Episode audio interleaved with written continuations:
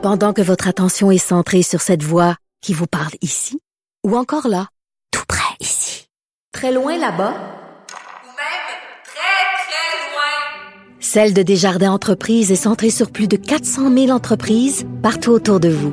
Depuis plus de 120 ans, nos équipes dédiées accompagnent les entrepreneurs d'ici à chaque étape pour qu'ils puissent rester centrés sur ce qui compte, la croissance de leur entreprise. Le, commentaire de Alex Dufresne, une femme de théâtre pas comme les autres. Alex Dufresne en studio pour nous parler de la mort d'Ennio Morricone. J'entends parler de ça partout et là, je me sens un peu inculte. Heureusement, tu es là pour moi. C'est une journée très triste pour moi. Je dois dire que euh, je recommence ça. Hein? C'est une journée qui est assez triste pour moi. Je dois dire que j'ai versé quelques larmes en, en, faisant cette chronique parce Ah ouais, que, hein? ben oui, Ennio Morricone, en fait, c'est un, euh, c'est un grand, grand compositeur de musique de film. Il en a fait plus de 500. Il a été deux fois oscarisé, beaucoup de nominations aussi. C'est un maestro italien qui est décédé aujourd'hui à l'âge de 91 ans à Rome, en Italie. Et on le connaît, bon, majoritairement pour sa musique de film. Beaucoup de films spaghetti, de western spaghetti, dont Le Bon, la Brute et le Truand.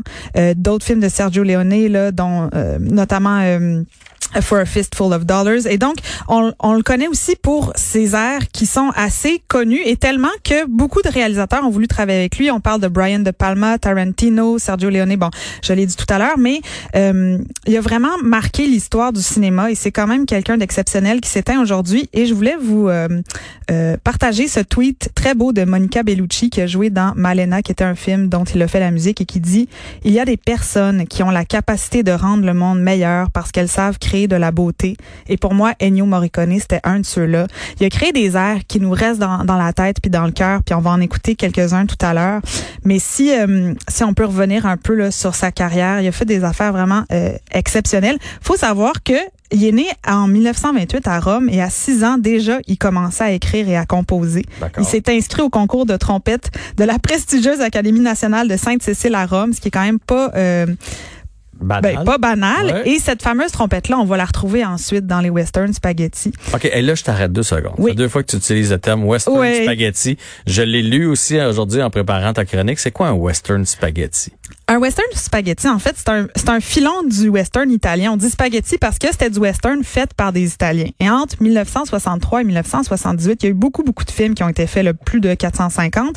Et c'est un peu une espèce de caricature du western sans la, sans la partie évidemment patriotique américaine parce que c'est des Italiens qui le faisaient, mais on retrouve les grandes lignes. L'ordre est réglé par le revolver, la loi est celle du plus fort, on est dans le règlement de compte, euh, le manque d'argent, la possibilité de mettre la main sur un magot, là, donc on les, les vols de diligence, le vol de butin, euh, les, euh, les les assassinats à bras raccourcis et le sexe qui sont des moteurs omniprésents là, de l'action de ces western spaghetti là et c'est la plupart du temps des histoires totalement dénuées de morale, mais il y a beaucoup d'humour là-dedans qui fait des fois basculer là, les tueries du côté du grand guignol et c'est ce qui fait un peu la marque justement de ces réalisateurs là. Maintenant, j'ai compris. Et là, si tu nous faisais voyager en musique maintenant, tu as des extraits pour nous. J'aimerais vous faire écouter quelques extraits. On les écoute, on en parle après.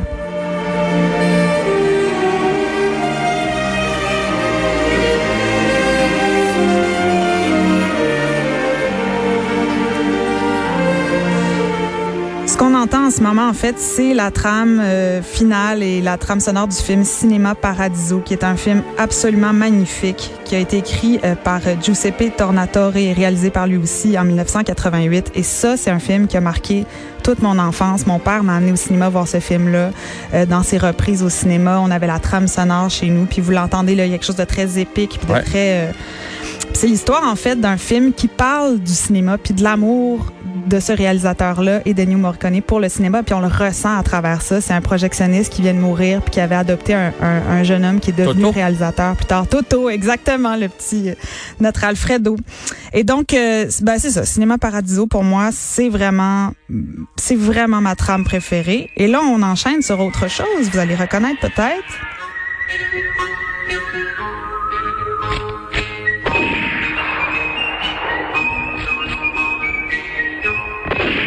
Ce qu'on entend là, en fait, euh, c'est pour une poignée de dollars, qui est For a Fistful of Money, qui est un, un film euh, qui est sorti en 1964 avec Clint Eastwood.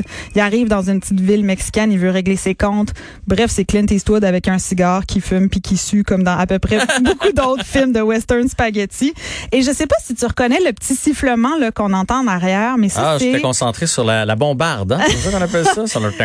oui, la, la guimbarde, la guimbarde. La guimbarde, Oui. ah, OK. Je pensais que c'était de la bombarde, mais non, le sifflement, euh, faudrait me le faire réentendre. Est-ce qu'on peut réentendre le, le, le sifflement? Ah, Joanie, elle peut, on on est sur la fin de l'émission, elle peut pas. Elle peut pas, mais vas-y, donc les gens l'ont ce fameux sifflement, entendu. il revient souvent dans les westerns spaghetti de Morricone et c'est aussi un sifflement qu'on va retrouver dans les films de Tarantino parce que Tarantino a engagé Morricone pour plusieurs films, euh, The Eightful Eight, euh, Django Unchained et on reconnaît aussi ce fameux sifflement. Je sais pas si vous en souvenez dans Kill Bill aussi quand l'infirmière Mhm, rentre en sifflant le Donc, c'est Ben, comme un trademark en Ah, bon français. Ah. Exactement. Ah, on l'a ici, là, on l'entend. Donc voilà, c'est le, le trademark d'Ennio Morricone. Pour moi, ce sifflement-là, il est vraiment, euh, il est vraiment associé à sa musique puis aux airs épiques là qu'il a, qu'il a composé. Mais euh, c'est un peu triste quand même qu'on en entende autant parler une fois qu'il est décédé. Je veux dire, je sais qu'il a gagné deux fois des Oscars, mais Oui. mais ça aurait mérité Et en euh, plus- une plus grande place. Oui, en plus, l'Oscar, le vrai Oscar qu'il a gagné, c'est avec Tarantino pour Kill Bill volume 2. C'est quand même, ah non, c'est pour les, non, pardon, c'est pour les 8, ça le parle. euh. donc ça, c'est un film, il a gagné l'Oscar pour ça. Mais en 2007, il avait reçu quelque chose pour sa carrière. Là. Donc, ça a été la seule fois où il a reçu un vrai Oscar pour un film Pour alors qu'il a été ben nominé oui. beaucoup de fois. Là. Ouais.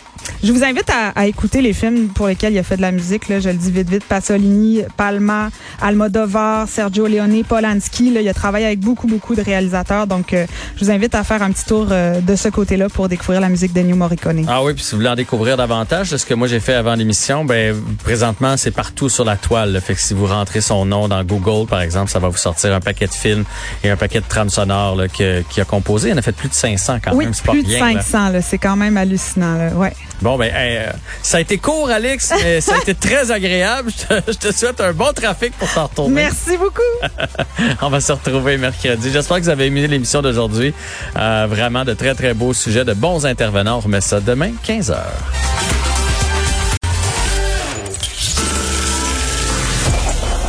Cette émission est maintenant disponible en podcast. Rendez-vous dans la section balado de l'application ou du site cube.radio pour une écoute sur mesure en tout temps. Cube Radio, autrement dit. Et maintenant, autrement écouté.